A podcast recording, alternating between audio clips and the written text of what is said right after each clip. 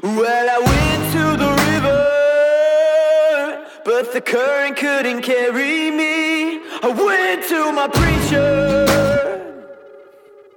but my soul couldn't be redeemed. So I loaded up my pistol, but the firing pin was a Bienvenue, chers auditeurs et auditrices, sur Radio Joffre. Nous sommes aujourd'hui le 20 mai et vous écoutez notre émission C'est logique. Aujourd'hui, notre sujet portera sur la sexualité humaine. J'en ai parlé à mes parents et ils m'ont dit que les enfants sont abordés par des cigognes. Mais bon, j'y crois moyen à cette histoire, c'est pas logique. Malheureusement, Jamie et la petite voix ne sont pas là pour nous expliquer. Cependant, ils ne sont pas indispensables. Du coup, on a fait venir toute une poignée de spécialistes pour vous qui nous écoutez, qui vont vous expliquer en trois thèmes autour de la sexualité. Ainsi, dans notre premier thème, comment ça marche, on vous expliquera les gamètes et leur production. Ensuite, les différentes manières d'empêcher d'avoir un enfant grâce à l'explication de la pilule contraceptive féminine et la pilule du lendemain. Nous terminerons l'émission par vous expliquer les différentes manières d'avoir un enfant grâce au système lié avec la fécondation in vitro Avec toutes les avancées d'aujourd'hui au niveau de la fécondation, on a perdu de vue comment ça marche. Avec nos deux invités d'aujourd'hui, Gabriel Bonjour. et Mathieu, Bonjour. nous allons vous rafraîchir la mémoire au sujet des gamètes. Nous allons donc aborder le mécanisme qui permet à deux êtres humains de sexe opposé de mettre en commun leur matériel génétique pour mettre au monde un bébé. Cet enfant bénéficiera du matériel génétique de ses deux parents. Ce mélange génétique se fait grâce à la rencontre des gamètes qui sont les ovules chez la femme et les spermatozoïdes chez l'homme. C'est cela? Vous avez tout à fait raison. Les gamètes sont des cellules reproductives chez l'être humain.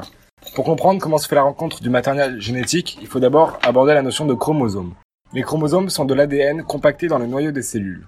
Toutes les cellules de notre corps, excepté les gamètes, sont constituées de 23 paires de chromosomes, soit 46. Ce sont les cellules asexuées ou somatiques. Les gamètes, eux, n'ont que 23 chromosomes uniques. Ils sont donc destinés à se compléter lors de la fécondation.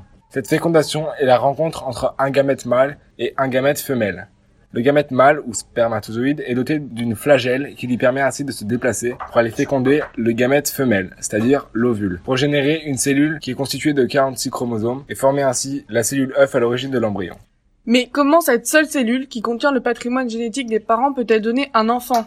Cette cellule va se multiplier comme un phénomène de clonage. En effet, toutes les cellules produites vont contenir le même patrimoine génétique que la cellule initiale. On appelle ça la mitose. Mais et pour les gamètes alors? Les gamètes, eux, n'apparaissent que plus tard. En effet, ils n'apparaissent qu'à la puberté, où ils sont créés dans les gonades, c'est-à-dire les testicules chez l'homme et les ovaires chez la femme. Contrairement aux cellules somatiques, les gamètes ne vont pas subir un clonage mais une division. Cette division se fait à partir d'une cellule contenant 46 chromosomes qui va se diviser donnant deux cellules contenant 23 chromosomes chacune. Cette division propre aux gamètes, appelée la méiose, vont avoir lieu dans toutes les cellules de l'ovule ou du spermatozoïde. Ah, d'accord. Mais du coup, comment se fait la différenciation des sexes? Comme dit précédemment, un gamète est constitué de 23 chromosomes. Sur ces 23 chromosomes, un seul est porteur du caractère sexuel. Si c'est un garçon, il aura les chromosomes X et Y. Si c'est une fille, elle aura 2 X. La femme donne toujours un chromosome X et l'homme donne un chromosome X ou Y. Merci beaucoup à nos deux invités. Les gamètes n'ont maintenant plus aucun secret pour vous. Je remercie les spécialistes intervenus sur ce sujet. Passons maintenant au prochain grand thème.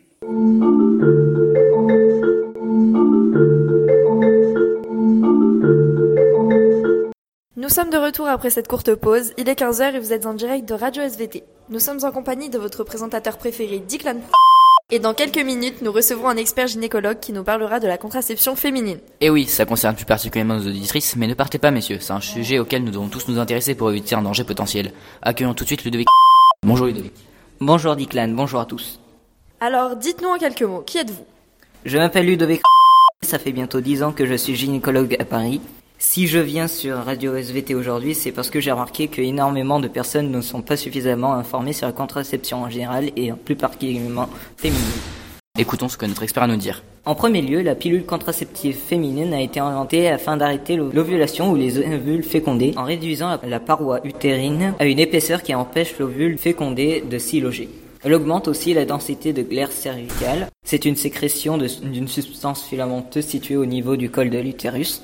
Cette augmentation permet d'empêcher de laisser passer les spermatozoïdes. Pour ce faire, il existe différents types de pilules. Il y a les pilules progestatives et les pilules combinées. Selon le type de pilule, il existe un mode d'emploi différent. Pour les pilules progestatives, comme la pilule du lendemain, il faut les prendre chaque jour à la même heure qu'elles ne durent que 24 heures. Par contre, pour les pilules combinées, elles sont proscrites dans plusieurs cas particuliers, comme lorsque la femme allait ou encore lorsque la femme fume lorsqu'elle a plus de 35 ans. Il existe différents types de pilules combinées, mais comme les pilules progestatives, il faut les prendre régulièrement. Il ne faut pas les oublier si on veut que cela fonctionne. Pour les effets secondaires que l'on peut y avoir, sont par exemple des vomissements, prendre du poids, des maux de tête, de ventre ou des douleurs au niveau des seins et du dos.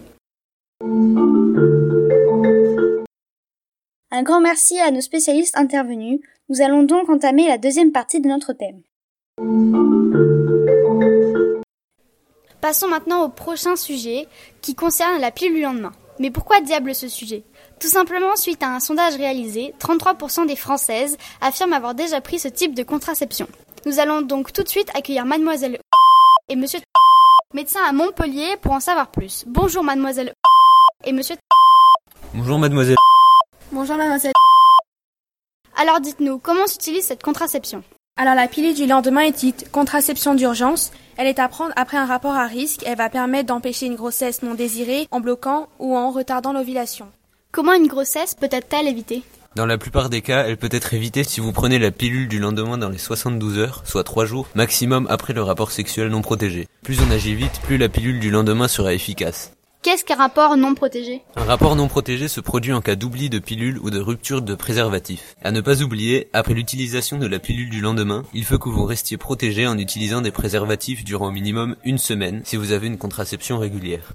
Où pouvons-nous trouver ce traitement? En France, nous pouvons trouver ce traitement à la pharmacie sans ordonnance à un prix qui varie de 8 à 25 euros. Les mineurs pourront les obtenir gratuitement et anonymement en pharmacie, au planning familial ou auprès d'une infirmière scolaire. La plupart des femmes qui utilisent cette contraception sont souvent âgées de moins de 20 ans. On constate que l'utilisation de cette contraception d'urgence est restée stable durant ces 15 dernières années et que le nombre d'IVG pratiqués et de grossesses prévues chaque année s'est aussi stabilisé. En cas de rapport non protégé, que nous conseillez-vous également? Il est préférable de faire un dépistage d'IST pour vous assurer que rien n'a été transmis. La pilule du lendemain est comme une sorte de bouée de sauvetage alors. Je remercie les spécialistes intervenus sur ce sujet. Passons maintenant au prochain grand thème. Bonjour à tous. Nous allons maintenant vous parler de la fécondation in vitro, autrement dit la FIV.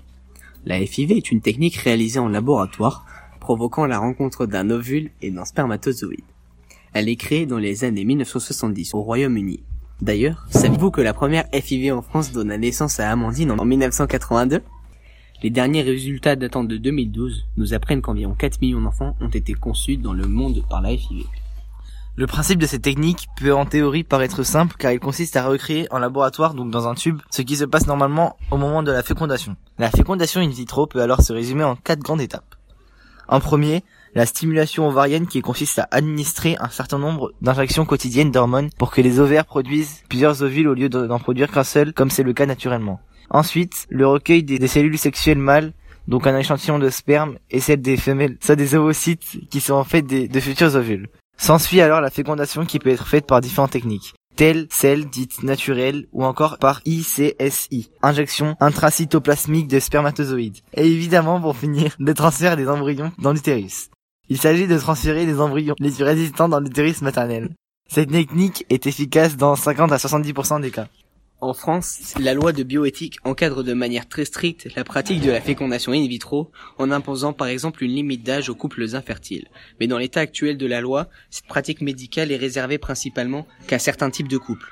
Oui, et donc cette technique est bien sympa, mais y a-t-il que du positif concernant la FIV Effectivement, il n'y a pas que du rose. Cette technique fait régulièrement parler d'elle en raison des risques de dérives éthiques qu'elle peut générer, tels les bébés sur mesure. De plus, une étude de 2012 a mis en évidence un risque accru pour ces enfants de développer des maladies cardiovasculaires, des malformations et bien d'autres. On peut alors en conclure que malgré le fait que la FIV ne soit pas possible pour tout le monde, ça a tout de même permis aux gens souffrant d'IST et ou d'autres problèmes du genre de 1. ne pas infecter son ou sa partenaire, de 2. que l'enfant naisse en bonne santé et 3. évidemment de permettre aux familles d'avoir un enfant. Effectivement, ce que m'ont dit mes parents n'est qu'une légende. Je remercie donc tous nos spécialistes qui sont intervenus pour nous aujourd'hui. J'espère que cela vous a plu. Pour plus d'informations et questions sur le sujet autour de la sexualité, veuillez vous adresser auprès des infirmières du lycée. Pour ceux qui ne savent pas où les trouver, elles sont juste à côté du gymnase, à l'infirmerie. Cette émission a été réalisée par les élèves du second groupe des secondes 4 avec Raivzin à la technique. Le jingle est issu du site Universal Soundbank. La musique du générique est Swing Low du groupe The Devil Music Company, disponible sur le site Jamendo. Sur ce, je vous laisse et surtout n'oubliez pas, protégez-vous.